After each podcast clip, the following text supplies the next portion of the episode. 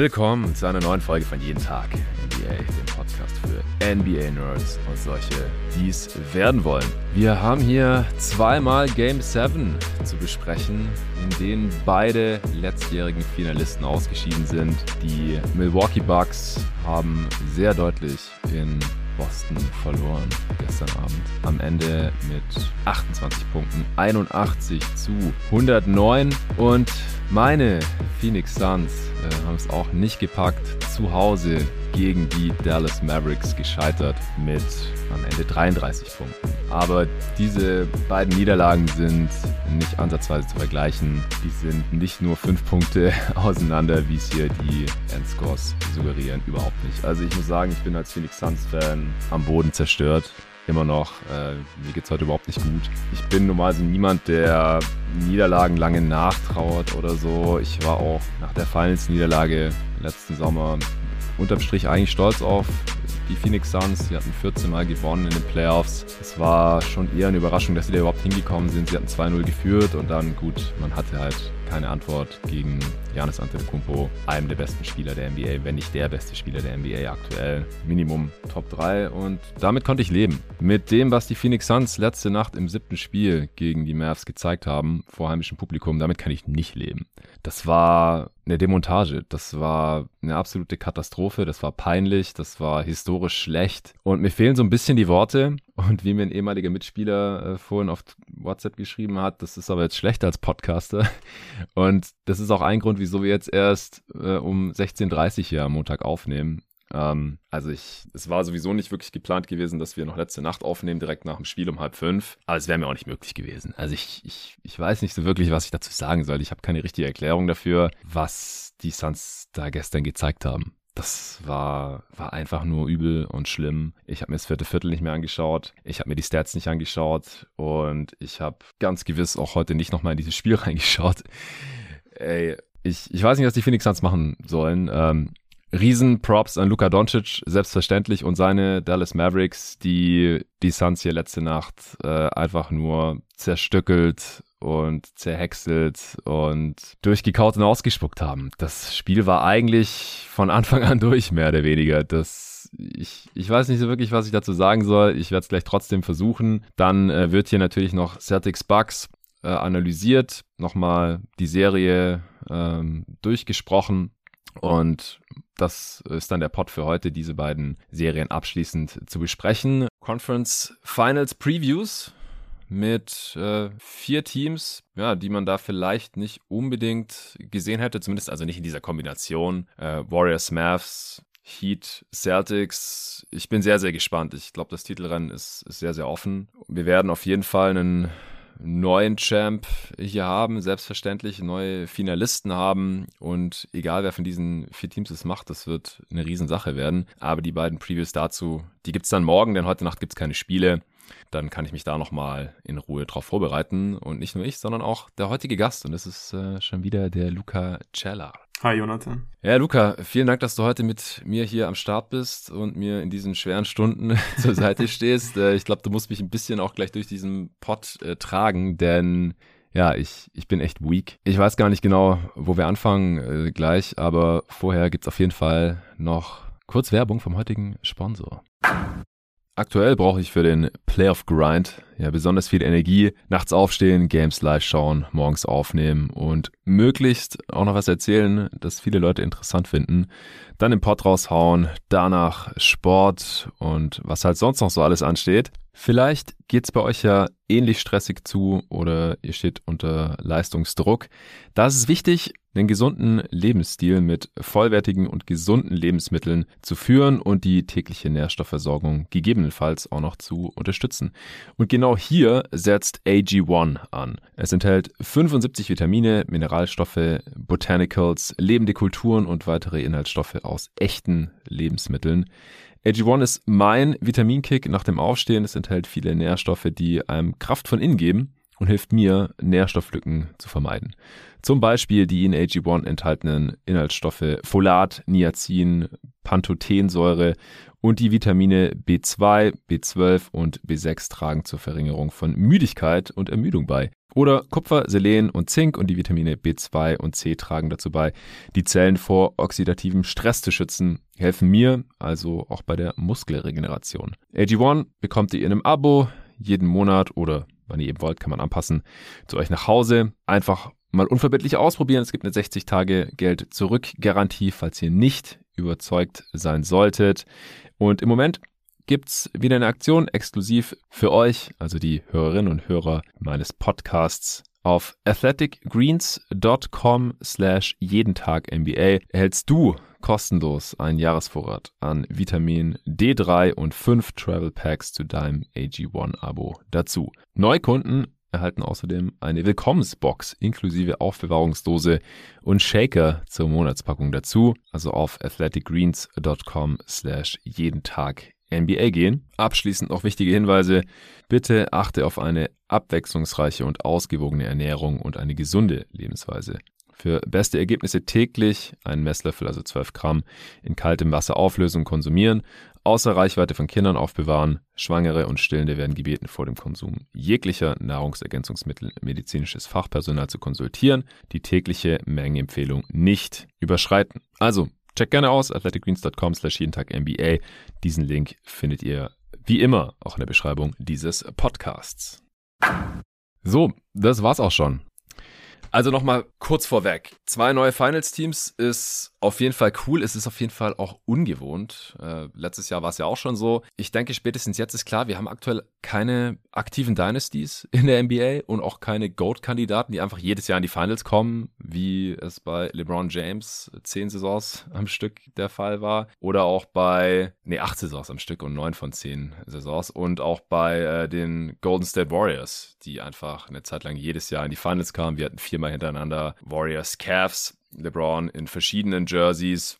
Und die NBA-Parität, die sich viele gewünscht haben, here we are. Also es ist jetzt am Start. Es kann offensichtlich jedes Jahr in beiden Conferences ein anderes Team in die Finals kommen und um den Titel mitzocken. Die Phoenix Suns waren das beste Team der Regular Season mit relativ großem Abstand. Sie haben auch da Historisches geleistet, äh, Top 3 Offense und Defense. Die effizienteste Crunch-Time Offense oder allgemein das effizienteste Crunch-Time Team seit äh, vielen Jahren oder eines der bestes, besten Clutch-Teams eigentlich ever, seit man das eben tracken kann, seit Mitte der 90er. Sie schienen alles zu haben, um zumindest mal wieder in die Finals zu kommen. Ich hatte vor Spiel 7 auf jeden Fall als Suns-Fan Angst, dass Chris Paul wieder ein Ei legt irgendwie. Der hatte einfach vier schlechte Spiele in Folge gemacht und gestern kam das fünfte oder dass Aiden wieder irgendwie zu zaghaft zockt und dem Spiel offensiv nicht den Stempel aufdrücken kann, den er eigentlich gegen ein Smallball-Team aufdrücken sollte.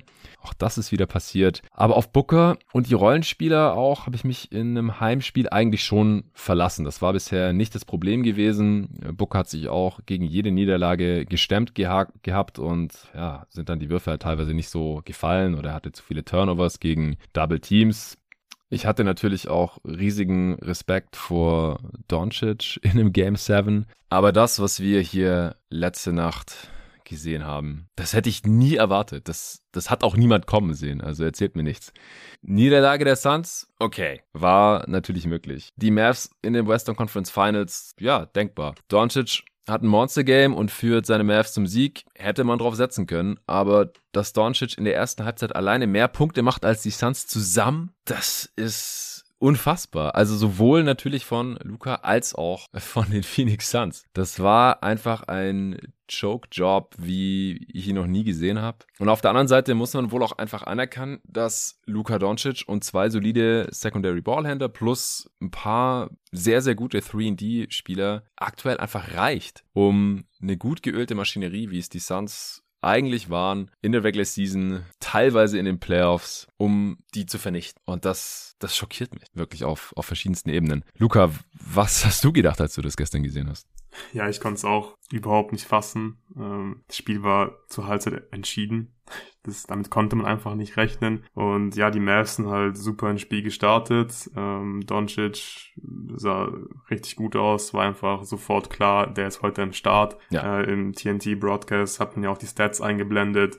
Wie gut er bislang in seiner Karriere in ähm, Elimination Games und Game Sevens performt hat. Und ich glaube, daran hat auch niemand gezweifelt, dass er heute auch auf jeden Fall ein gutes äh, Spiel machen wird. Aber er war wirklich richtig krass, also auch für seine Verhältnisse. Es war schon mal ein super Zeichen für die Mavs, dass die äh, Offense da ist. Man hat sich, ja, wie dann im Verlauf der Serie einfach auch gute Würfe rausspielen können. Klar, Doncic hat natürlich verrückte Würfe auch getroffen, viele Stepback-Dreier, aber auch die Rollenspieler haben eben viele offene Dreier bekommen. Aber im Prinzip für mich der X-Faktor dann doch die Defense. Also gerade in der Serie jetzt. Ich glaube, so richtig viel analysieren können wir hier nicht von diesem Spiel 7, weil es einfach so ein krasser Blowout war und einfach halt zur Halbzeit schon äh, entschieden war. Das Spiel stand ja 27 zu 57 zur Halbzeit, glaube ich. Und äh, Doncic hatte genauso viele Punkte, 27 nämlich, wie die Suns. Ja, stimmt, zwar genauso viele. Er hatte nicht also mehr zur Halbzeit, aber es war halt genauso, ja, genauso viele. viele. Aber dann, ja, ja. Im, Im, dritten Viertel hat er dann sehr schnell mehr gehabt als ja. die Suns als Ja, Team. das war schon richtig verrückt. Aber ja, die Defense wirklich äh, sehr beeindruckend. Ich glaube, gerade wir beide haben Total. die haben die Mavs Defense ja auch während der Regular Season, das war, glaube ich, so eins, eins der ersten Themen, die ich mit dir gemeinsam dann im Praktikum vorbereitet habe. Das war, glaube ich, am Puls der mhm. Liga damals. Und dann, da, da ist dann die, die Dallas Defense ins Rollen gekommen, so in der Regular Season. Plötzlich waren sie Top 5 irgendwie in einem gewissen Zeitraum. Und da haben wir uns die Clips reingezogen.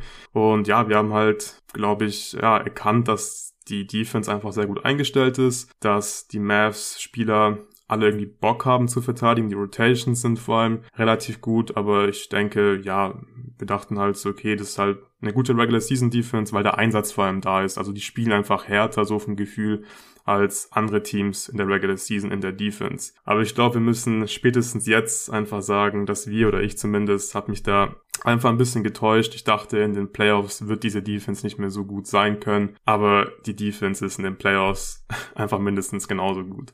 Also ist einfach ja. sehr, sehr beeindruckend, wie gut sie diesen Gameplan dann exekutiert haben. Sie, sie laufen die Rotations wirklich überragend. Das ist für mich ähm, hier der, der X-Faktor oder der Schlüssel in der Defense, weil sie haben gegen Paul, haben sie viel Show and Recover gespielt und sie recovern wirklich verdammt gut. Also da gibt's keine Rotation, die irgendwie verpasst wird. Es gibt nichts Leichtes äh, für die Suns oder halt verhältnismäßig relativ wenig Leichtes. Natürlich bekommst du in dem Verlauf vom Spiel mal einen offenen Wurf, aber man muss einfach dafür arbeiten gegen die Dallas Mavericks.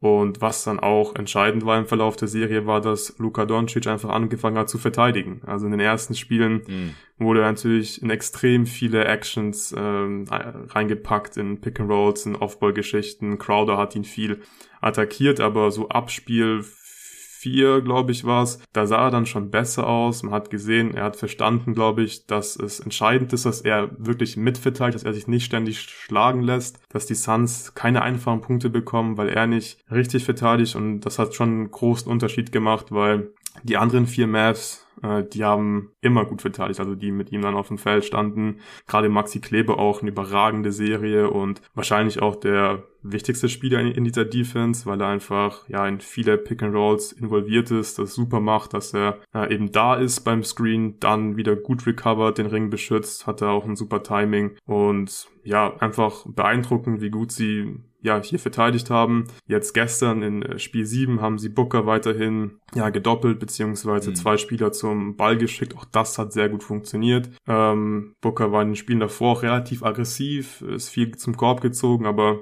es war auch nicht so sonderlich effizient. Er hat da schon so ein bisschen die Würfe forciert. Äh, gestern, klar, müssen wir gar nicht drüber sprechen, da lief sowieso bei niemandem was von den Suns. Hat auch ewig gedauert, bis Booker und Paul überhaupt mal äh, einen, einen Punkt gemacht haben, gemacht beziehungsweise ein Field Goal äh, getroffen haben. Äh, Die waren zusammen in der ersten Halbzeit 0 von 11. Ja, ja, also es ist krass. Drei Punkte. Ja, ja, und ja, aus diesen Double Teams konnten, konnten die Suns halt auch nichts Gutes kreieren. Also Booker hat gestern zwei Assists gehabt, vier Turnover. Normalerweise musst du da irgendwie mehr daraus kreieren können. Und ähm, ich finde es auch sehr verwunderlich, dass die Suns es halt nicht hinbekommen haben, in der ganzen Serie, ja, daraus irgendwie Profit zu schlagen, dass Booker zum Beispiel gedoppelt wird, weil sie haben gute Shooter, sie haben mit Aiton jemanden, der physisch eigentlich dominieren müsste und ja, Aiton auch unglaublich enttäuschend. Also mir schon klar, dass er offensichtlich nicht dieser Spieler ist, der er sein müsste. Ich denke, ein Max-Contract sollte man ihm nicht geben, weil es war einfach eine Serie, da muss Aiton einfach dem Spiel seinen Stempel aufdrücken, beziehungsweise einfach, ja, gerade in der Offense wirklich ein Faktor sein. Man muss ihn spüren und ich glaube, die Mavs haben ihn nicht wirklich gespürt. Äh, auch gestern nach dem zweiten Fadeaway konnte ich es mir eigentlich gar nicht mehr angucken. Also es ist so nervig, finde ich,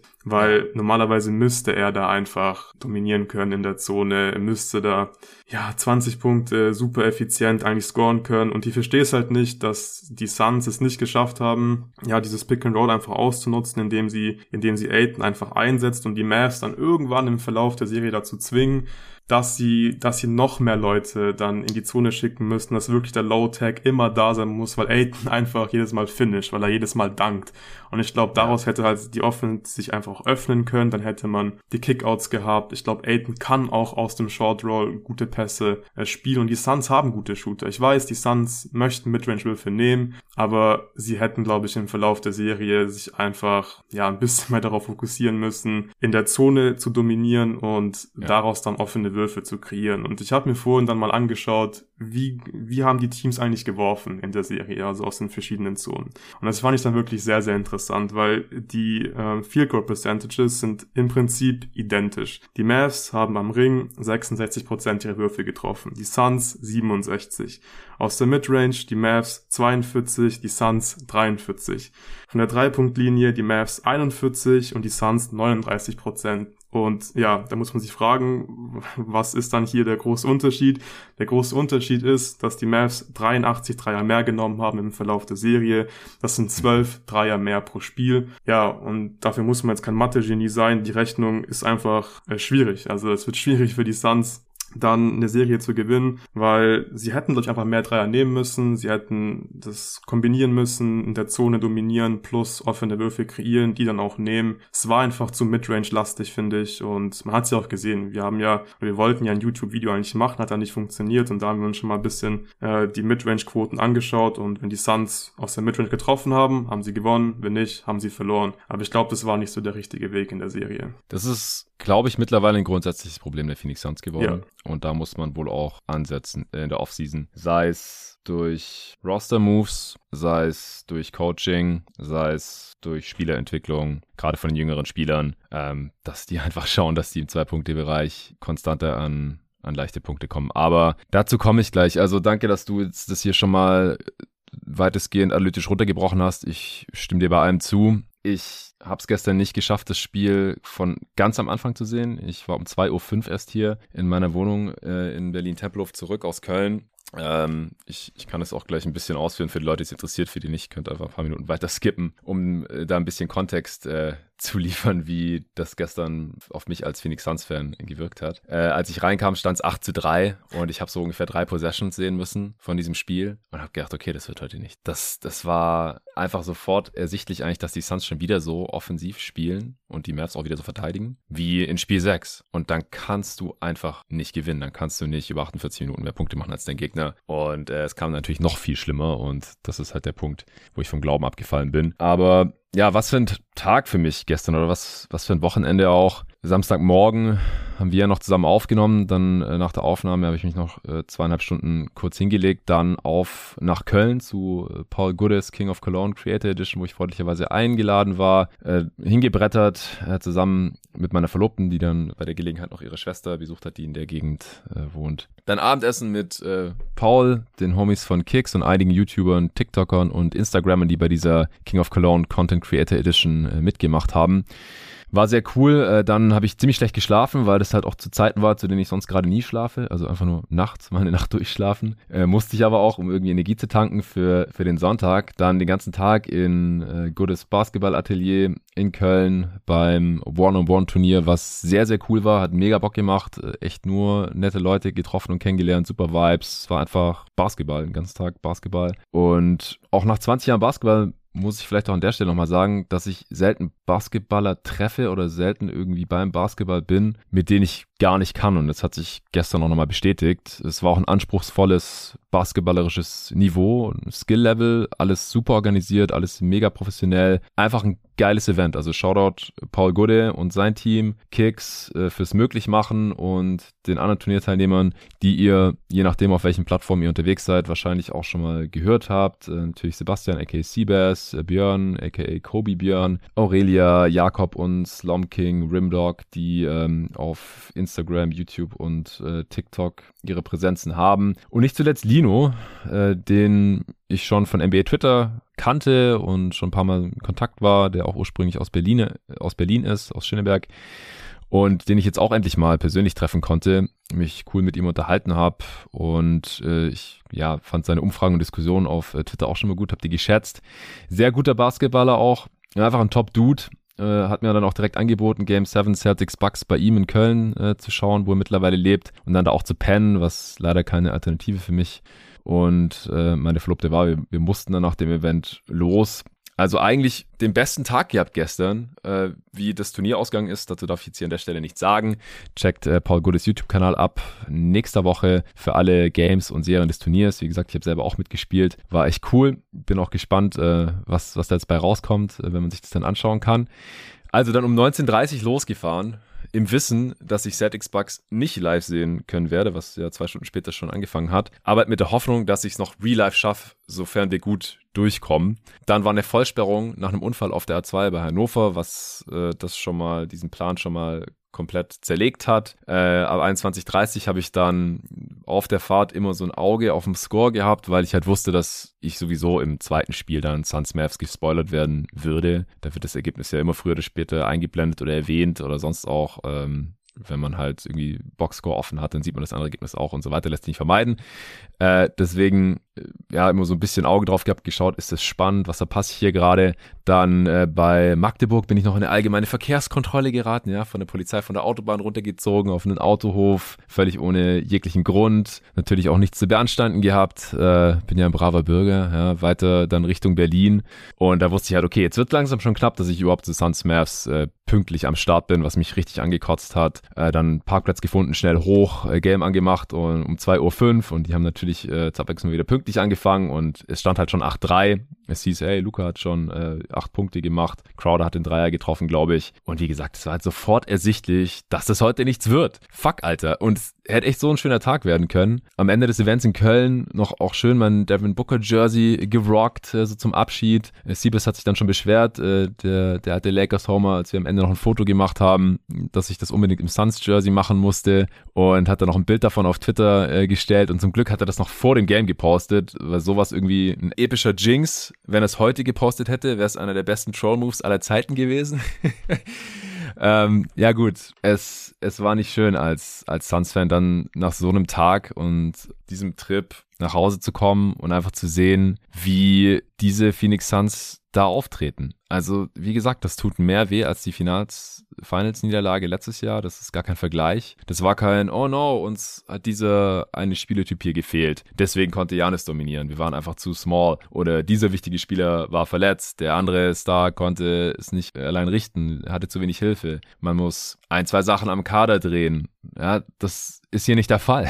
Das war eine Demontage, eine absolute Zerstörung dieser Phoenix Suns. Das war ein kollektives Totalversagen auf allen Ebenen. Man kann dieses Team so nicht mehr zusammen in ein wichtiges Spiel schicken, glaube ich. Ich weiß noch nicht, was nötig oder möglich ist, aber ich, ich kann mir gerade einiges vorstellen. Du hast vorhin schon die, die Andre Ayton Max Extension angesprochen. Also nach diesen Playoffs muss ich sagen, habe ich nicht weniger Fragezeichen, ob man diesem Spieler wirklich einen Max-Deal anbieten sollte. Ich bin gespannt, ob vielleicht ein anderes Team einen Max-Deal anbietet oder nicht und man den dann matcht, der ja auf alle Fälle ähm, nicht ganz so hoch ausfallen kann, wie wenn man ihm selbst einen äh, 5-Jahres-Max anbietet. Auf jeden Fall kann es dann ein 2 plus 1 Deal sein, wo er nach zwei Jahren aussteigen kann und weg sein könnte, genauso wie äh, Gordon Hayward damals bei den Utah Jazz. Also ja, es, es schwören mir heute diverse Fragen durch den Kopf, was mein Lieblingsteam angeht. Chris Paul hat das Perfect Point Guard Game noch gegen die Pelicans, 14 von 14 aus dem Feld, can't miss, absolut dominant, alle feiern ihn. Und dann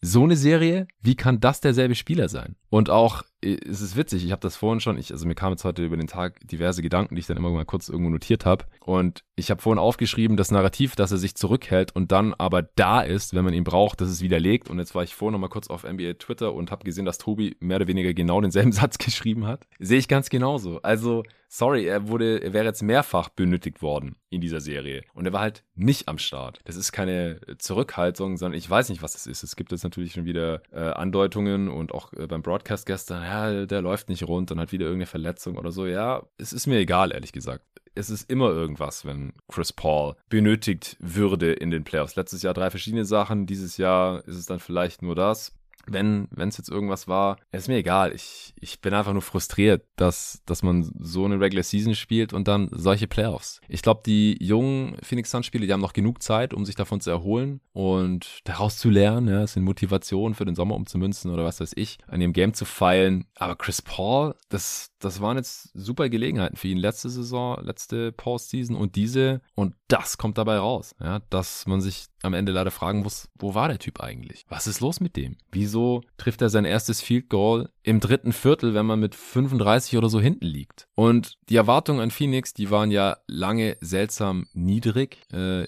klar, meine Championship Bets, die sind jetzt alle im Eimer, aber ich hatte vor der Saison noch einen zweistelligen Betrag auf eine 17er Quote für die Phoenix Suns als Champ getippt, ja, und da hätte ich jetzt einen vierstelligen rausbekommen, wenn die Champ geworden wären. Das ist eigentlich krass dafür, dass die schon im Jahr davor in den Finals gewesen waren. Es gab, weiß ich nicht, fünf Teams oder so, die eine niedrigere Quote hatten. Allen voran natürlich Lakers und Nets äh, und Konsorten. Ich glaube, Bucks, Sixers müssten auch noch mit dabei gewesen sein.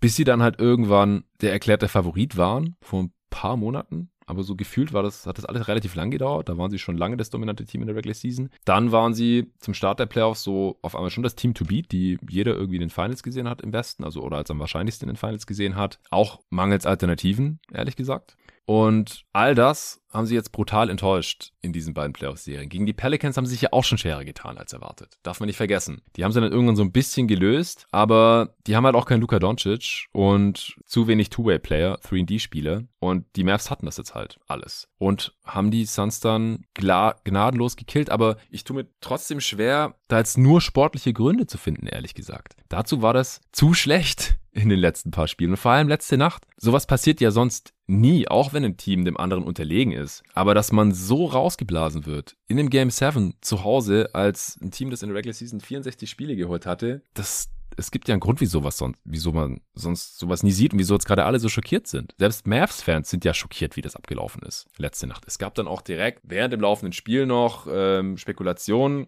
dass jetzt doch irgendwas rausgekommen ist bei dieser Server Investigation dass da jetzt die Story wahrscheinlich bald droppt und so. Aber was soll das denn die Spieler jetzt so besonders jucken? So während der Regular Season hat es doch auch keine Auswirkungen auf die gehabt. Ich glaube ich einfach ehrlich gesagt nicht. Ich verstehe, dass man jetzt nach Erklärung sucht, tue ich ja auch, aber dass jetzt irgendwie der Besitzer vielleicht verkaufen muss oder so oder vielleicht auch nicht oder dass das irgendwie ergebnislos eingestellt wurde. Ich glaube, nichts davon ist eine Erklärung dafür, dass die Starter der Phoenix Suns letzte Nacht zur Halbzeit ein, zwei, drei, vier und fünf Punkte hatten. Chris Paul hatte einen Punkt zur Halbzeit, einen von zwei Freiwürfen getroffen, null von vier. Devin Booker hatte zwei Punkte zur Halbzeit, null von sieben aus dem Feld, zwei von zwei Freiwürfe. DeAndre Ayton hatte drei Punkte, der hatte einen äh, Dunk, das war, der, das war das erste Field Goal kurz vor der Halbzeit für irgendeinen von Booker, Paul und Ayton. Michael Bridges hatte vier Punkte, zwei von acht aus dem Feld. Bridges hatte die meisten Field Goal Attempts von allen Startern zur Halbzeit und hatte vier Punkte, ja. Und Jay Crowder war Topscorer der Suns zur Halbzeit mit fünf Punkten. Zwei von sechs aus dem Feld, ein von vier Dreiern getroffen. Cam Johnson hatte auch fünf Punkte von der Bank noch, ein Dreier und ein Zweier getroffen. McGee zwei Punkte, Landry Shamet drei Punkte, Biomo 0 Punkte und Tory Craig 2 für 27 insgesamt. Also egal, was da mit Robert Sarver gewesen sein könnte, das, das, das passt nicht zusammen, das erklärt da irgendwie gar nichts. Es ist irgendwie persönlicher Stuff, wie damals bei, keine Ahnung, Delonte West mit LeBrons Mutter, ja. Da hat ja LeBron dann auf einmal auch unerklärlich schlecht gespielt und dann kam das irgendwie raus und dann dachte man, okay, der, ja, ist jetzt halt irgendwie nicht fokussiert und, oder irgendwas war mit seinem Ellbogen. 2010 müsste das gewesen sein, kurz vor seiner Decision dann, als er nach Miami abgedampft ist. Who knows? Oder Chris Paul ist halt mal wieder verletzt und keiner weiß es. Irgendwas Also irgendwas, ich habe jetzt auch keinen Bock hier so viel zu spekulieren. Ich will euch nur einen Einblick geben, gerade in meine Phoenix Suns Gefühlswelt, weil spielerisch kann man das nicht erklären. John Hollinger hat getweetet, zur Halbzeit das Schockierende ist nicht das Ergebnis hier gerade, sondern dass Phoenix so aussieht, als hätten die noch nie NBA Offense gespielt. Und genau das dachte ich halt auch. Wer ist es und was haben die mit den Suns gemacht? Kennen die sich, die da gerade auf dem Feld sind? Haben die schon mal zusammen gespielt? Sind das Basketballprofis oder irgendwelche Dudes von der Straße?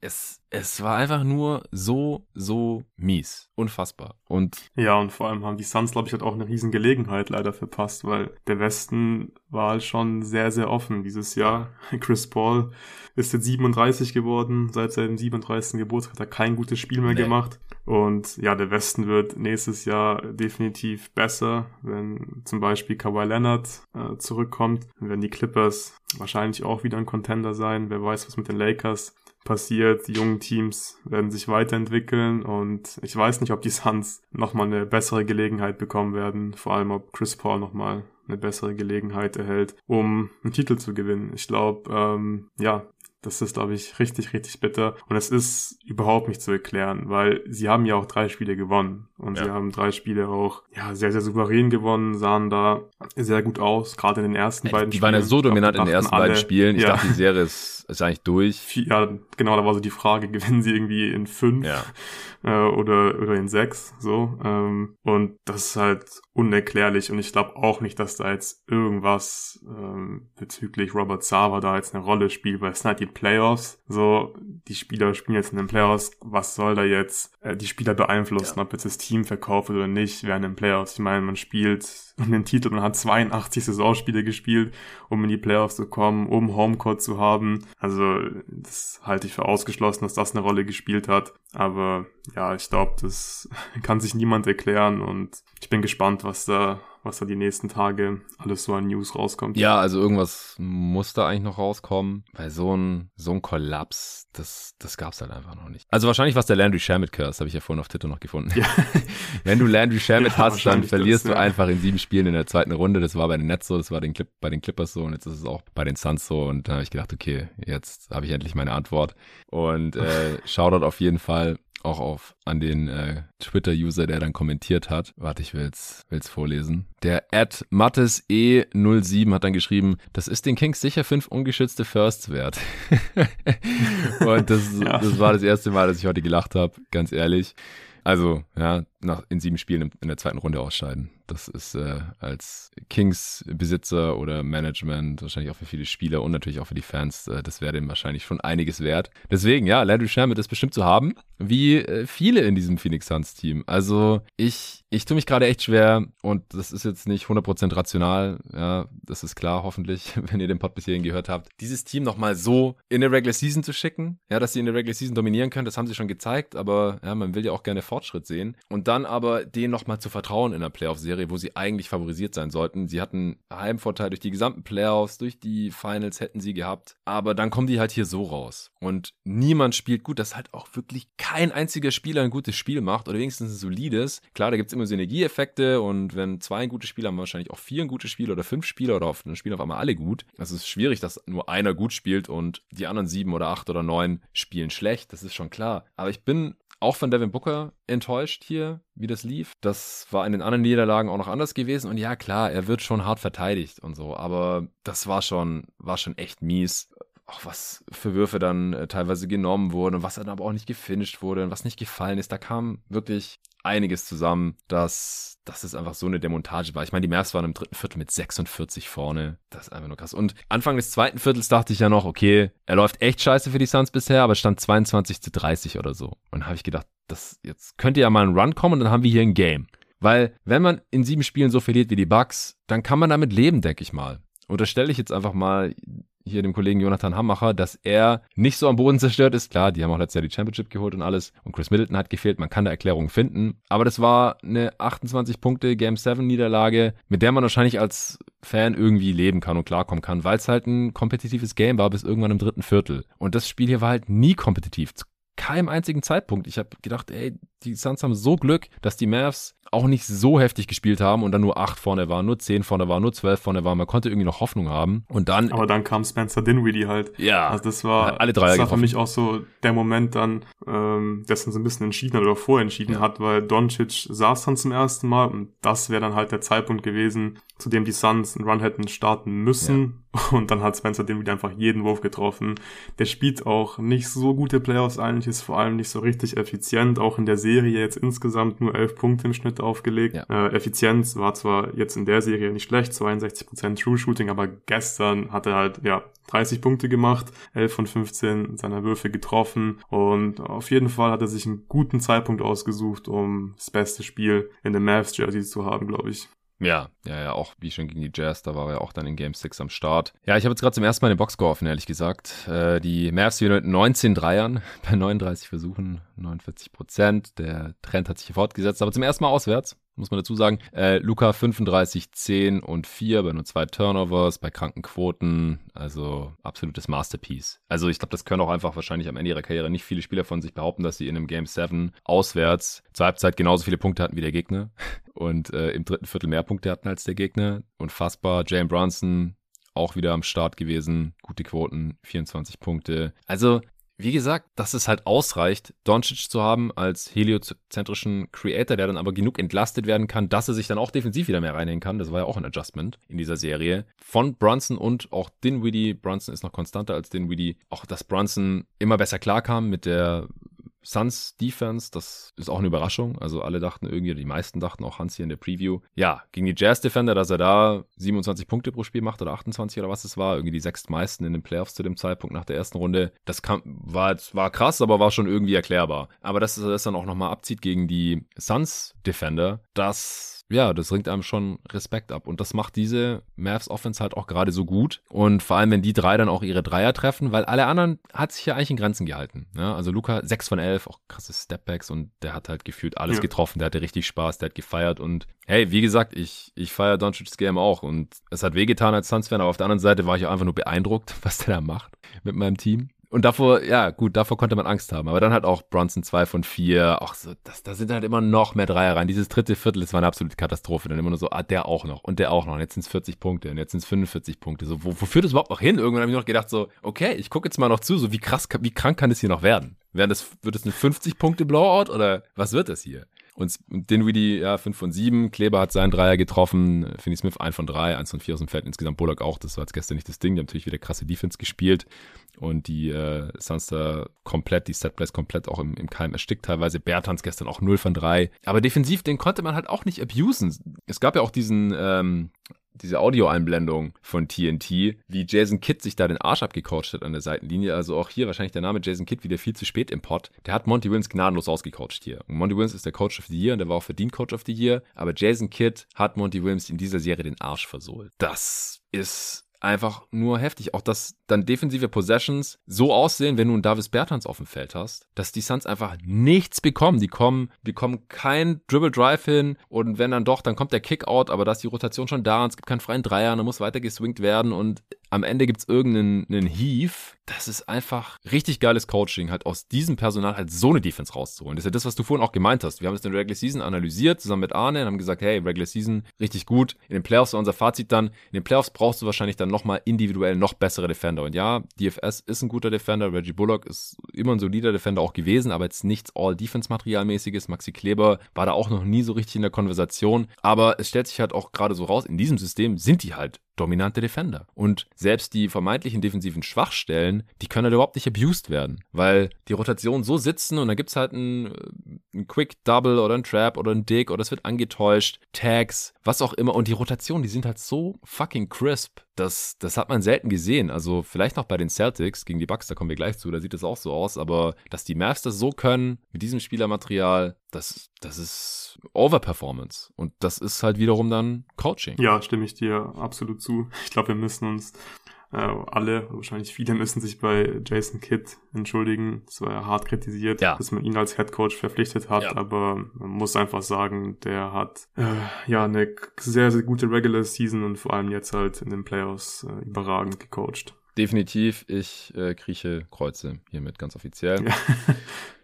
Bin auch gespannt dann auf die Western Conference Finals. Da kommen wir dann, wie gesagt, morgen zu, was wir da sehen werden. Äh, Steve Kerr wird übrigens zurück sein. Der ist durch mit Covid. Zum Glück. Äh, das wird ein interessantes Coaching-Duell da werden. Mhm. Ja, am Ende Topscorer der Suns, Cam Johnson mit 12 Punkten. Gott. Ähm, dann, Booker hat am Ende 11 bei 17 Shooting Possessions, 4 Turnovers, 2 Assists, äh, Katastrophe, minus 41 mit ihm auf dem Feld. Chris Paul, 10 Punkte aus 10, 9 Shooting Possessions, sorry, 4 Assists. Äh, kein Turnover, immerhin, aber pff, also das war auch nichts. Landry Shamet, ja, trotz Fluch, 9 Punkte, 3 von 4 Dreier, immerhin. Also die Suns haben, muss man dazu sagen, die sind ja irgendwie noch auf 90 Punkte gekommen, wo sie zur Halbzeit 27 hatten. Die haben halt in einem vierten Viertel, das nicht bedeutungslos hätte sein können, noch 40 Punkte gemacht. Das heißt, die hatten halt nach drei Vierteln 50 Punkte. Ey, ja, es, es ist einfach nur peinlich alles gewesen. Und der Andrew Ayton hat dann auch nicht mehr besonders viel gespielt. In der zweiten Halbzeit hat einmal eine Rotation nicht äh, oder ein Closeout nicht gelaufen zur Dreierlinie. Dann durfte er sitzen, hat insgesamt 17,5 Minuten gespielt. Drei Punkte, vier Rebounds, zwei Assists, zwei Turnovers, zwei von fünf aus dem Feld, ein von vier Freiwürfen. Also auch die Freiwürfe, ja, da kennt man dann ja wieder auch, dass halt einfach nichts ging beim normal soliden Freiwurfschützen. Das hat er jetzt auch öfter gehabt in dieser Serie. Ich bin, wie gesagt, echt gespannt, wie die Vertragsverhandlungen da aussehen, wie Angebote von, es gibt ja ein paar so Rebuilding-Teams, die Capspace haben, Pistons oder so, die ein Angebot machen könnten. Da bin ich wirklich gespannt, wie diese Postseason, auch diese Serie jetzt hier, der Andre Aytons Marktwert beeinflusst hat. Ja, Regular Season, sehr gute Spiele. Ja, geiler Starter, kannst du viel mitmachen. Aber in den Playoffs muss, muss, muss er ein dominanterer Scorer sein, damit der einen Max-Deal rechtfertigt. Das ist einfach so. Ja, er kann mehr machen als Gobert, aber das ist halt auch ungefähr die tiefste Messlatte, die du haben kannst als äh, Star Center. Ja, das, und dass Gobert keinen Max-Deal hätte bekommen sollen äh, oder dass du dann halt ihn einfach für immer behalten musst, weil wahrscheinlich niemand für ihn tradet mit diesem Deal das ist halt auch klar. Und in diese Situation willst du eigentlich kommen, weder als Phoenix Suns Team noch als irgendein anderes Team. Ja, vor allem du kannst Aiden ja auch relativ billig ersetzen in der Regular Season vor allem. Haben wir auch gesehen. Also einen guten defensiven Center. Biombo. Hast du ja im Prinzip dieses Jahr gehabt mit Biombo. McGee ja. ist ein guter offensiver Center. Genau. Und Aiden ist halt niemals den Max wert, wenn er in den Playoffs einfach offensiv nicht ein großer Faktor sein kann. Also bei Gobert ist es ja genauso. Ich finde, das haben die Playoffs jetzt ja auch wieder mal gezeigt. So klar in der Defense, gerade Gobert auch gut. Schwieriges Matchup auch gegen die Mavs für beide Center. Aber da muss offensiv mehr kommen, weil wenn die Mavs halt ja relativ klein sind und das sind sie einfach, ähm, weil Kleber der Center ist, dann musst du, wenn du einen Max verdienst, einfach in der Serie hier ein großer Faktor sein können. Und das, glaube ich, kann Aiton aktuell noch nicht sein. Und ich bin sehr, sehr gespannt, was die Suns machen. So von Gefühl her wahrscheinlich aktuell ein Sign-and-Trade am realistischsten. Oder was meinst du?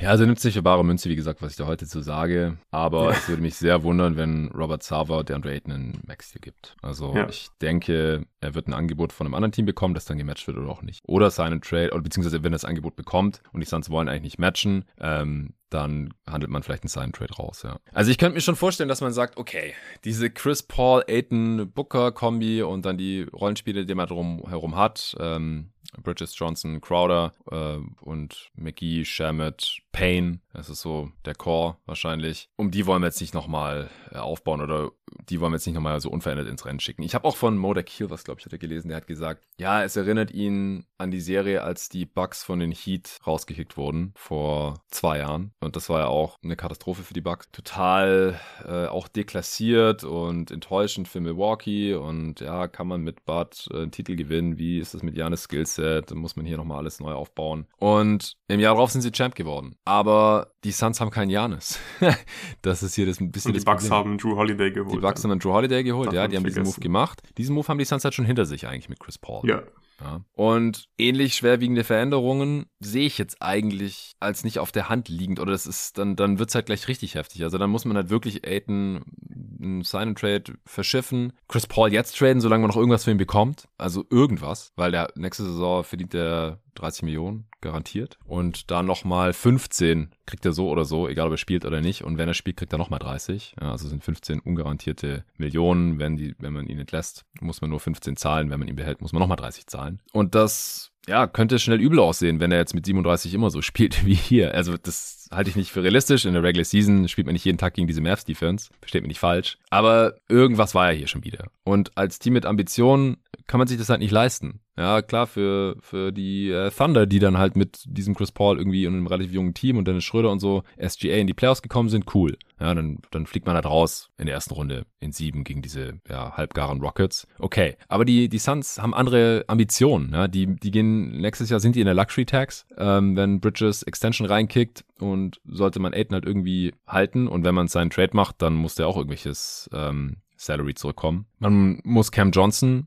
entweder eine vorzeitige Rookie Extension anbieten oder halt er wird auch restricted für Agent dann im folgenden Sommer. Devin Booker kann eine ähm, vorzeitige Extension bekommen. Also man, wenn man dieses Team jetzt zusammenhält, dann muss man es auch bezahlen. Und ich weiß halt nicht, ob erstens, ob Sauber das macht und zweitens, ob sie es machen sollten, weil ich, ich, ich als Fan stand heute vertraue diesem Team halt nicht, dass sie, wenn sie als Favorit in eine Serie gehen, dass sie dann halt auch ihr, ihr Game aufziehen können. Und das ist auch eine Kritik an Monty Williams. Also wie gesagt, das war kein geiles Coaching. Wir haben ja schon so die die guten Adjustments gefehlt na, nach ab Spiel 3. Ja? Das ist nicht von Hand zu weisen. Spiel 5 hat man noch mal zu Hause geholt, aber da hat man sich dann noch ein bisschen drauf ausgeruht, aus meiner Sicht. Und mit diesem Spielermaterial, du hast es ja vorhin auch schon ausgeführt, da hätte mehr drin sein müssen. Oder auch, welche Abschlüsse in Aiden nimmt oder auch nicht, das ist ja auch teilweise Coaching. Ja? In welche Position bringst du diesen Spieler für Finishes und was trichtest du ihm auch ein, was er machen soll am offensiven Ende? Also ich kann mir schon vorstellen, dass der Weg jetzt hier auch ist, dass man um Booker und Bridges und Cam Johnson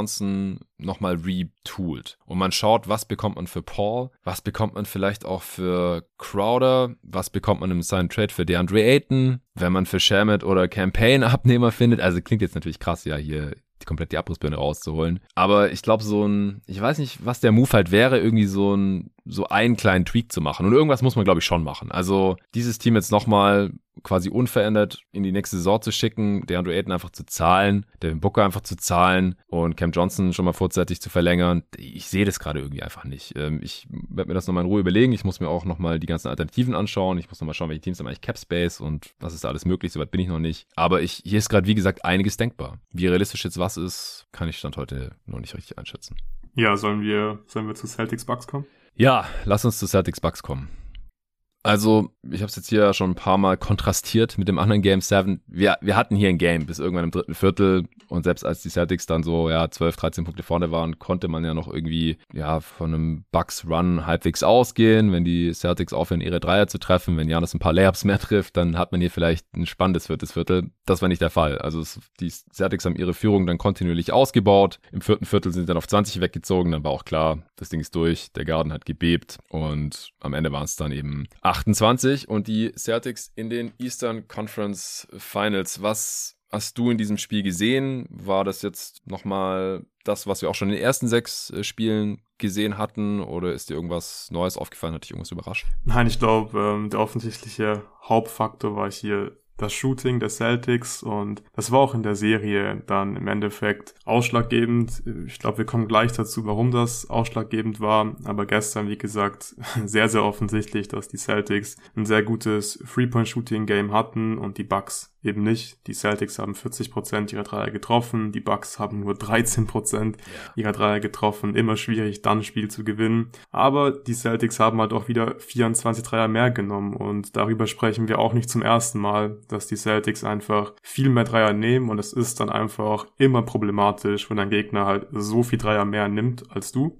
Ähm, Jetzt in der Serie insgesamt haben die Celtics 38% ihrer Dreier getroffen, die Bucks nur 31% und im Schnitt haben die Celtics 13 Dreier mehr genommen. Also das ist wirklich eine sehr, sehr große Diskrepanz. Äh, man hat es auch immer gesehen, wenn die Celtics halt gut treffen, dann sind sie eigentlich nicht zu schlagen gewesen. Also in, in Siegen haben sie 41% ihrer Dreier getroffen, in Niederlagen nur 33%. Mhm. Aber man hatte ja, oder man, das Gefühl nicht, man hat es einfach gesehen, die Celtics ähm, haben viel mehr offene Dreier sich rausspielen können. Ich habe vorhin mal nachgeschaut auf äh, NBA Stats. Äh, die, also die Bucks, nee, die Celtics ähm, haben 20 offene Dreier, also Wide Open Freeze in der zweiten Runde genommen. Kein Team hat mehr offene Dreier in der zweiten Runde genommen. Sie haben diese offenen Dreier mit 38 Prozent getroffen. Mhm. Zum Vergleich, die Bucks haben nur 13 Wide Open Freeze genommen. Die haben sie auch ähnlich gut getroffen, 36%. Prozent. Aber es ist einfach offensichtlich, die Celtics haben sich bessere Würfe rausspielen spielen können, also gerade äh, bessere Dreier und das war gestern der Hauptfaktor und es war, wie gesagt, für mich auch ähm, zumindest einer der, der, ähm, der ausschlaggebenden Faktoren, warum die Celtics hier gewonnen haben. Äh, Tatums Pull-Up-Shooting haben wir auch angesprochen, beziehungsweise wir sogar im, im Video auch ein paar Clips eingeblendet. Ähm, von Spiel 1 bis Spiel 5 hat er Effective Field Goal Percentage von nur 33% bei den Pull-Ups gehabt. Game 6 war natürlich krass. Es war wirklich ein heftiges Game von ihm und jetzt in den letzten beiden Spielen hat er Effective Field Goal Percentage von 57% gehabt. Und ja, im Endeffekt müssen wir, glaube ich, sagen, die Celtics haben einfach vieles richtig gemacht, weil die Bucks spielen eben konventionelle Pick-and-Roll-Defense, die sind im Drop und da ist es nicht schwierig, die richtigen Reads zu erkennen und zu machen. Das haben die Celtics gemacht und die Celtics haben im Prinzip sieben Spiele lang haben sie die richtigen Entscheidungen getroffen. Und ich finde das schon ziemlich interessant, weil sie haben sich halt dafür entschieden, okay, wir machen die Reads, wir treffen die richtigen Entscheidungen und das bedeutet halt einfach auch, dass deinen Rollenspielern einfach vertraust. Mhm. Und die Spieler vertrauen sich auch gegenseitig. So, die Bugs Klar, haben Janis und der musste alles machen.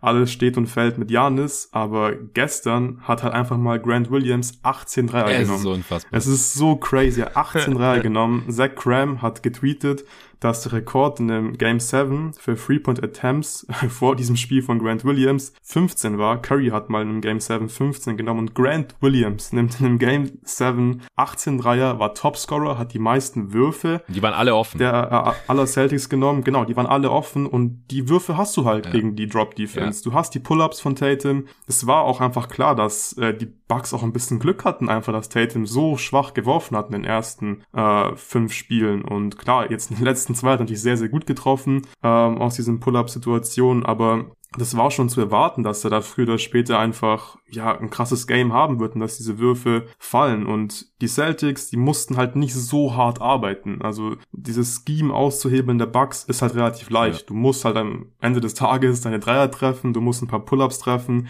Die Zone war natürlich dicht. Also ist klar, Brook Lopez hat da einen riesen Impact gehabt und an der Zone, da, da, da, da wirst du nicht viel bekommen, du wirst nicht viel finishen am Ring, aber du wirst halt viele offene Dreier haben, du wirst die Würfe aus der Midrange haben und die Celtics haben dann über sieben Spiele gesehen einfach in vier Spielen genug Würfe getroffen. Und das ist für mich hier einfach äh, der ausschlaggebende Faktor.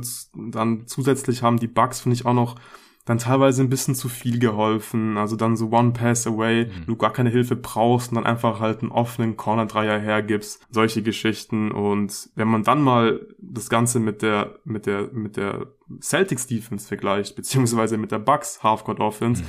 ist es halt ein Riesenunterschied, finde ich. Weil klar, beide Defenses sind nicht schlecht.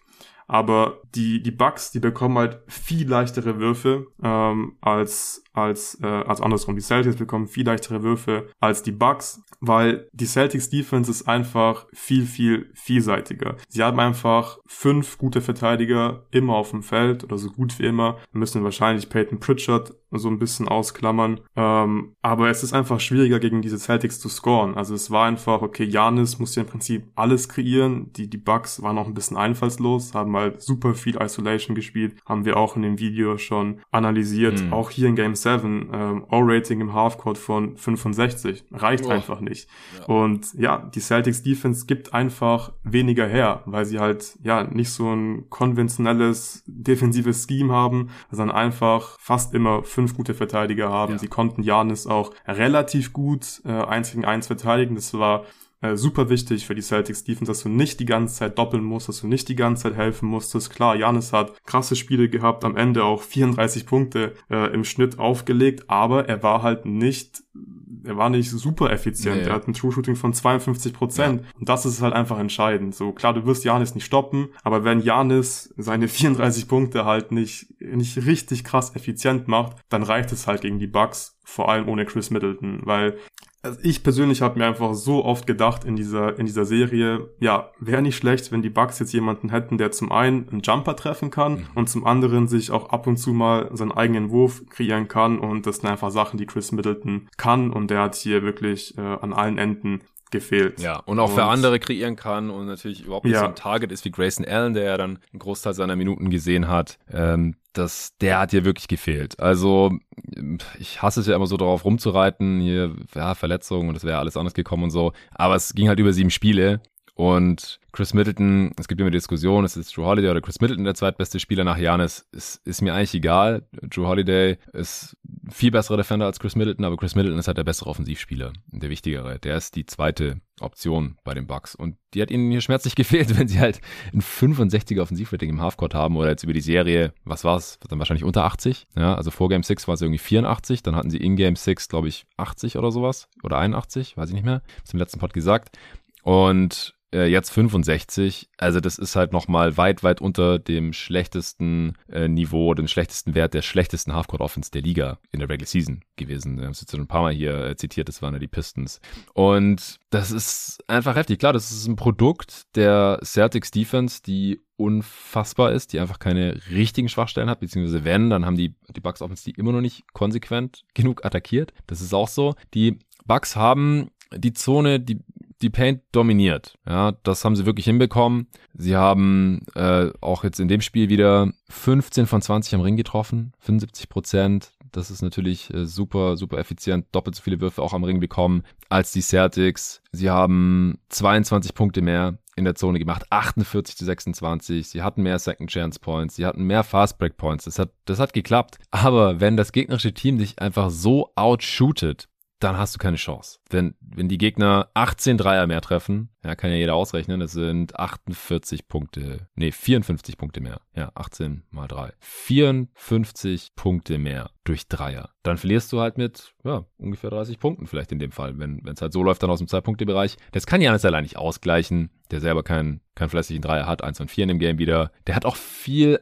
in der Zone am Ring liegen lassen, die er sonst machen ja. könnte. Also echt pff, Layups einfach verlegt. Äh, klar, die Defense ist da, aber es gibt halt auch Spiele, da macht er die. Heute 25 Punkte aus 29 Shooting Possessions, das reicht halt nicht. Also du brauchst dann halt schon diese 40, 45 Punkte, 50 Punkte Performance von Janis, damit du eine Chance hast. Wenn der Kontext sonst gleich ist, die Celtics haben es heute auch verstanden, Janis nicht zu faulen. Der war nur für sechs Freiwürfe an der Linie, hat fünf Turnovers gemacht, bei neun Assists. Also die Statline sieht natürlich wieder krass aus. 25 Punkte, 20 Rebounds, neun Assists zwei Blocks und ein Stil und halt auch über die Serie. Er war, er war super produktiv. Aber du hast ja vorhin auch schon gesagt, True Shooting von unter 52 Prozent, Offensivrating von 101. Dann reicht's halt nicht. Äh, Joe Hardy, der zweitbeste Spieler, Offensivrating von 99 über die Serie. True Shooting von 45 Prozent. Tobi Bühner hat von auf Twitter angemerkt, hey, Trae Young wurde super getrashed, hat ein True Shooting von 46 Prozent gegen die Heat und Joe Hardy, der hat hier 45 Prozent. Also, ja, ist jetzt nur aufs Shooting, auf Scoring äh, bezogen. Joe Holiday hatte eine bessere Serie als Trae Young gegen die Heat, versteht mich nicht falsch, aber das illustriert halt so ein bisschen, was die offensiven Probleme waren dieser Milwaukee Bucks gegen die Boston Celtics und dann gewinnst du halt keine Playoff-Serie. Ich fand's auch, ich fand's krass, was da abging nach Spiel 5. Bill Simmons ja schon hier mit dem Abgesang auf seine Celtics und Janis ist der nächste LeBron und du kommst einfach nicht an ihm vorbei, der kommt jetzt einfach jedes Jahr in die Finals. Äh, anscheinend nicht. Also dafür hätte er einfach noch dominanter sein müssen. Ich sage jetzt nicht, dass es realistisch unbedingt möglich gewesen wäre, dass es irgendjemand, irgendein anderer Spieler geschafft hätte. Ich meine, haben ja erst gesehen in der ersten Runde, was, wie KD gestruggelt hat. Und wir haben ja KD und Janis vor den Playoffs ungefähr auf einem Niveau gesehen. Janis hatte eine bessere Serie, vor allem, weil er natürlich auch defensiv total dominant war und dann ja 34, 15, 7 über die Serie aufgelegt. Das war schon krass, das war aller Ehren wert. Er hat sich mit allem dagegen gestemmt, was er hatte, aber es war am Ende halt nicht ausreichend, um gegen diese Celtics zu gewinnen. Mit äh, einem Jason Tatum, der jetzt auch kein perfektes siebtes Spiel hatte, Foul Trouble hatte, dumme Fouls auch begangen hat, aber der hat auch wieder heiß losgelegt hat von Downtown. Direkt vier von vier Dreier getroffen, dadurch sind die Celtics am Anfang dran geblieben, weil in der ersten Halbzeit, dürfen wir nicht unterschlagen, haben die Bucks ja über weite Strecken noch geführt, weil die Celtics ja ihre Dreier noch nicht ähm, so gut getroffen haben, wie als es dann im dritten Viertel wirklich äh, losging mit einem Dreierregen. Äh, Grant Williams hat am Anfang auch nicht so gut getroffen gehabt. Und dann äh, haben sie so einen Stretch gehabt, da haben sie 6 von 6 getroffen, die Celtics. Die Bucks haben ein paar Dreier losbekommen, aber kein Scheunentor getroffen. Tatum hatte dann Foul Trouble. Janis hatte schon 16, 10 und 7 Mitte des zweiten Viertels. Ich dachte echt so Masterpiece in the Making, äh, als ich das gestern so halbwegs verfolgt habe auf der Fahrt. Ich habe mir das Spiel vorhin dann nochmal komplett reingezogen. Und da waren die Bucks ja noch in Führung, aber man hat halt schon gesehen, ja, Joe Holiday als zweite Option ist, ist halt leider einfach nicht ausreichend. Und äh, wenn, wenn Janis hier am Ende halt nicht ein absolut krankes Game abgeliefert hat, dann, dann wird es hier nichts. Und dann im dritten Viertel hat halt Janis paar Mal Korbleger liegen gelassen. Äh, auf der anderen Seite trifft Grant Williamson Corner 3, dann Tatum seinen fünften Dreier bei fünf Versuchen, dann Jalen Brown noch ein Corner 3 hinterher und auf einmal sind die Celtics halt mit zwölf Punkten vorne. Und wie gesagt, da hatte ich schon noch so das Gefühl, ja, wenn bei den Celtics jetzt äh, wieder das Shooting ein bisschen nachlässt und Janis vielleicht wieder ein bisschen besser finisht, so dann, dann kann es ja nochmal knapp werden. Oder wenn halt mal ein paar Dreier reinfallen bei den Bucks. Aber dann wurde halt Janis ein paar Mal gestoppt. Äh, Portis hat einen Goaltend gemacht, äh, Grayson Allen ein Offensivfoul. Und davon haben sich die Bucks halt nicht mehr richtig erholt. Also es gab noch einen krassen alley von Janis, den ich auch erwähnt haben wollte, nach einem Pass von Drew Holiday mhm. von der Mittellinie. Äh, da haben sie nochmal auf 12 äh, verkürzt, da konnte man vielleicht nochmal denken, geht da noch was? Aber auf der anderen Seite direkt Derek White einen Dreier reingeknallt und Janis dann einen Travel im folgenden Angriff und dann waren sie mit 15 hinten Anfang des vierten Viertels und es hätte dann schon einen epischen Meltdown im vierten Viertel von den Celtics benötigt, was wir jetzt ja auch schon gesehen hatten übrigens, damit die Bucks in die Eastern Conference äh, Finals einziehen können. Und dann ging es halt direkt noch so weiter im vierten Viertel. War der Ofen dann relativ schnell aus und die Bucks, äh, die Celtics haben ihre Führung dann noch fast verdoppelt. Ja, die Bucks, die sind zwar heute auch in Transition gekommen, aber waren da halt nicht sonderlich effizient. Das haben mhm. wir auch in dem YouTube-Video thematisiert. Ich glaube, in der Grafik hat man es auch ganz gut gesehen. Wenn die, wenn die Bucks ähm, 150 Points per Play auf 100 Possessions hochgerechnet in Transition erzielen, dann haben sie gewonnen in der Serie Gestern waren es nur 107 und ja, ich denke zum einen haben die Celtics einfach bessere Transition Defense gespielt nach Rebounds vor allem. Und dann hatten halt äh, nicht so viele Liveball-Turnovers begangen. Das war halt sehr wichtig, weil dass die Halfcourt-Offense der Bucks jetzt hier kein Feuerwerk äh, abfeuern wird, war relativ klar. Ja. Und ich finde, als die Celtics dann mit zwölf Punkten geführt haben, da war schon so, finde ich, ein bisschen klar, oder ich hatte zumindest das Gefühl, dass die Bucks da nicht mehr rankommen werden, weil es lief einfach in der Offensive viel zu wenig zusammen für sie. Mhm. Du hast schon erwähnt, Janis hat irgendwie ganz komisch so ein paar ganz leichte Dinge am Korb liegen lassen und er hat auch ein bisschen gesettelt, finde ich, für Jumpshots. Mhm. Ich habe jetzt keine Zahlen vor mir, ich weiß nicht, ob es nur ein Gefühl war, ähm, aber es ist gerade für mich nur ein Gefühl, dass er einfach mehr geworfen hat, gerade aus der Midrange, auch vier Dreier wieder genommen. Ja, und er war zwei von neun ja. bei Dreiern und langen Zweiern zusammen, also ja. ein von fünf. Und das ist schon ziemlich viel, finde ich, dass Janis neun solche, ja. solcher Würfe nimmt, gerade in so einem wichtigen Spiel. Vielleicht hat es was mit den Refs zu tun. Ich finde, die waren sehr, sehr nervig in diesem Spiel. Und was mich auch wirklich ankotzt, diesen Playoffs, sind, sind diese dummen Pfiffe einfach, sobald jemand aufpostet oder zum Korb zieht und der Verteidiger hinfällt, ja, dass die Refs einfach jedes Mal pfeifen. Und ich kann mir schon vorstellen, dass es, dass es Janis sein Game ein bisschen beeinflusst hat weil die Celtics haben schon sehr, sehr oft äh, versucht einfach zu floppen und ich finde es einfach unnötig, dass man da jedes Mal dann offensiv voll pfeift, sobald halt ein Verteidiger liegt, weil Janis hat äh, dann einfach nicht oft irgendwie mit dem, mit dem Arm noch extended oder so, es war halt einfach ein Post-Up und er ist halt größer und die müssten einfach aufhören, jetzt nicht nur bei Janis, aber generell ständig einen Foul zu pfeifen, nur weil jemand hinfällt. Ja, ich finde es so nervig beim Angucken. Weißt du, es ist scheiße, wenn diese Stars Foul Trouble bekommen. Es es nervt mich einfach. Ja, definitiv. Äh, wie oft wurde ein Charge von Janis in der Serie gechallenged und dann reversed? Bestimmt ja, zwei, drei, ja. also mindestens zweimal, wenn ja. nicht dreimal oder so. Gestern ja auch. Und es gab ja noch mehr Calls. Ich meine, es gibt ja nur eine Challenge pro Spiel, wo man halt dann in der Wiederholung gedacht hat, so, äh, weiß nicht, ob das jetzt ein Charge war. Also vielleicht 50-50 und dann, ey, wenn man halt jedes Mal den Spieler, der sich hinfallen lässt, belohnt, dann fallen halt auch in jedem zweiten Angriff irgendwelche Spieler auf den Boden und das ist dann hat dann irgendwann mhm. nicht mehr so viel mit Basketball zu tun. Also ich sehe das auch nicht, schaue mir das auch nicht so gerne an. Und ja, vor allem, vor allem sieht man ja auch, dass die Spieler ja definitiv äh, floppen, zumindest ja. ein bisschen floppen. Und man macht dann immer den Case, ja, ist halt irgendwie relativ äh, schlaues Play, so dass man es gut verkauft und so. Aber man weiß, dass dieser Spieler es gerade verkauft. Also hört doch einfach auf, das zu belohnen. Soll und straft auch die Flops wieder. Dann, dann ja, wird es ganz schnell genau, aufhören. Ja. Im Nachhinein. So, wenn einfach nicht, wenn du es nicht pfeifst, dann ist jedes Mal ein Dank von Janis, dann hört es nach dem zweiten Flop einfach auf. Ist halt egal von welchem Spiel, einfach generell. Dann wird halt nicht mehr so viel gefloppt. Und gerade gestern, also da hat es mich wirklich extrem genervt. Und ich glaube, das hat Janis schon beeinflusst. Ja. Die Bucks haben jetzt nicht deswegen verloren, nee. aber ich habe schon das Gefühl, dass er weniger Post-Ups genommen hat und weniger zum Korb gezogen ist, wenn halt ein Verteidiger vor ihm stand. Ja, ja, wir haben auch wieder gesehen, ich äh, habe jetzt auch keine Zahlen vor mir, aber dass das Pick and Roll mit Janis als Rollman ganz gut funktioniert. Wir haben es nicht oft genug gesehen. Also es, es war ja. wirklich hier in diesem siebten Spiel auch wieder more of the same, was wir hier schon in den ersten sechs Spielen gesehen hatten. Aber wie gesagt, unterm Strich, die Celtics sind das bessere Team. Ich würde auch sagen, Shooting war der Swing-Faktor und die Celtics sind einfach ein besseres Shooting-Team. Die haben die konstanteren Shooter, die besseren Shooter, weil, ja, wenn du dich halt darauf verlassen musst, bei den Bucks, dass äh, Pat Connaughton seine Dreier trifft und äh, der war 0 von 5. Grayson Allen seine Dreier trifft, der war 0 von 4. Äh, Brooke Lopez hat mal wieder Dreier genommen und den ersten in dieser Serie getroffen, aber auch nur einen von sechs. Ähm, Janis in der Serie? Ja. Krass. Ja, ja. Hieß es gestern. Ich habe es aber hier auch noch vor mir. äh, ein von 13 war der in der Serie. Ja, das war der erste Dreier gestern. Das ist, ich weiß nicht, was mit seinem Dreier passiert ist. Er hat ja auch streckenweise gar keine genommen. Da habe ich mich halt gefragt, ist die Ansage vielleicht, hey, spiel deine Größe aus, seinem Dunker-Spot und wenn dann halt beim Drive von Janis von ihm weggeholfen wird, dann hat er immer einen easy äh, Dump-Off-Pass oder einen alley Haben wir auch ein paar Mal gesehen in der Serie. Ich fand es auch gut, dass er gestern aggressiver war. Ich habe das ja schon ein paar Mal hier im Pod so ein bisschen gefordert gehabt im ersten Viertel, weil irgendwo müssen die Punkte herkommen im Halfcourt. Und Lopez ist ein guter Offensivspieler, ja, schon Zeit seiner Karriere. Ja, seine Rolle und sein auch Skillset hat sich ja verändert, aber das halt gar keine Dreier mehr nimmt. Ich meine, dass halt ein Stretch Rim Protector ist, hat ihn ja so super wertvoll gemacht und dann hört auf einmal auf Dreier zu nehmen. Gestern hatte sie fliegen lassen, aber hat auch nur eingetroffen. Wes Matthews 0 von 3 äh, und Joe Holiday 0 von 6. Also ist halt schon krass, wenn Matthews, Allen, Holiday, Connaughton zusammen 0 von 18 ballern. 0 von 18.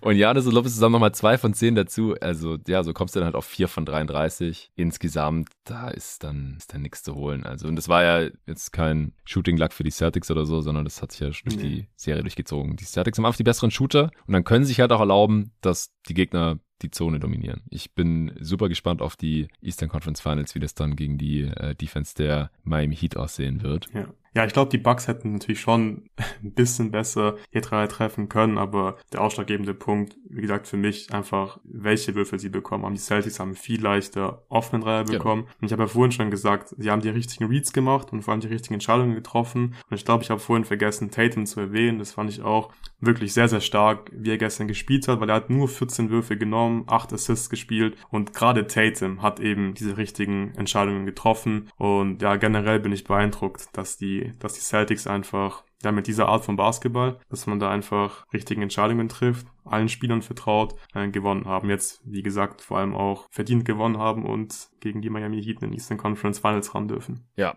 Ja, ich würde sagen, wir kommen jetzt zum Ende, ähm, aber vielleicht noch einen Satz zu den Bucks. Denkst du, da wird irgendwas im Sommer verändert werden oder denkst du, die sagen sich, ja, Chris Middleton hat halt gefehlt, mhm. sonst wären wir wahrscheinlich wieder in die Finals gekommen? Ja, ich glaube, man darf das jetzt nicht überbewerten, ähm, weil Chris Middleton hat hier definitiv gefehlt. Für mich war nicht die Defense der ausschlaggebende Faktor. Äh, klar, die Celtics haben viele offene Würfe bekommen, aber sie haben sie halt auch in drei Spielen nicht gut genug getroffen. Mhm. Ähm, es hat nur ein Sieg gefehlt und man war einfach in der Offense extrem mies. Also bis auf die Transition Offense hat da nicht viel funktioniert und Janis natürlich. Und ich glaube, dass Chris Middleton da den Unterschied hätte machen können. Also er hätte ja. ihn definitiv machen können. Ob er es dann gemacht hätte, ist eine andere Frage. Aber das hätte den, den Bucks halt schon sehr, sehr viel geholfen der Serie. Deswegen glaube ich, werden die Bucks nicht so sonderlich viel machen. Vielleicht nochmal irgendwie versuchen, einen Shooter zu verpflichten, den man defensiv irgendwie auch halbwegs spielen lassen kann. Grayson Allen war natürlich mega enttäuschend, weil er offensiv die Würfe nicht getroffen hat. In der Defense konnte man ihn gut attackieren. Vielleicht kann man,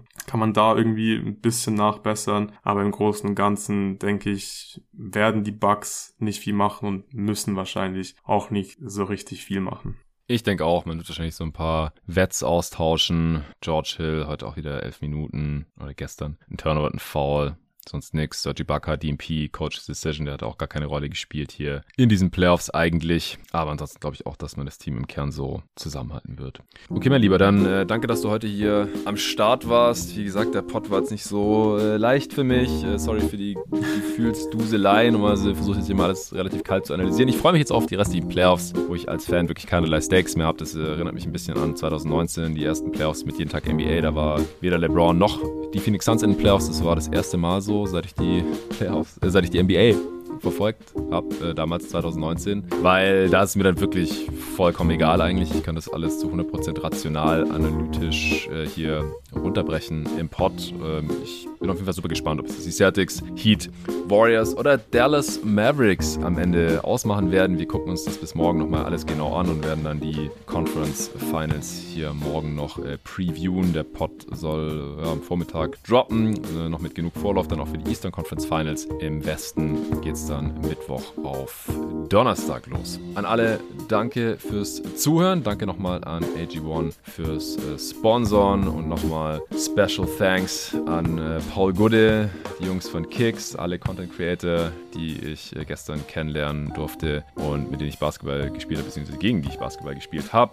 Ich werde auf jeden Fall nochmal drüber sprechen, sobald äh, da der Content gedroppt ist, damit ich hier nichts mehr spoiler in diesem Podcast. So viel dazu an dieser Stelle und bis zum nächsten Mal.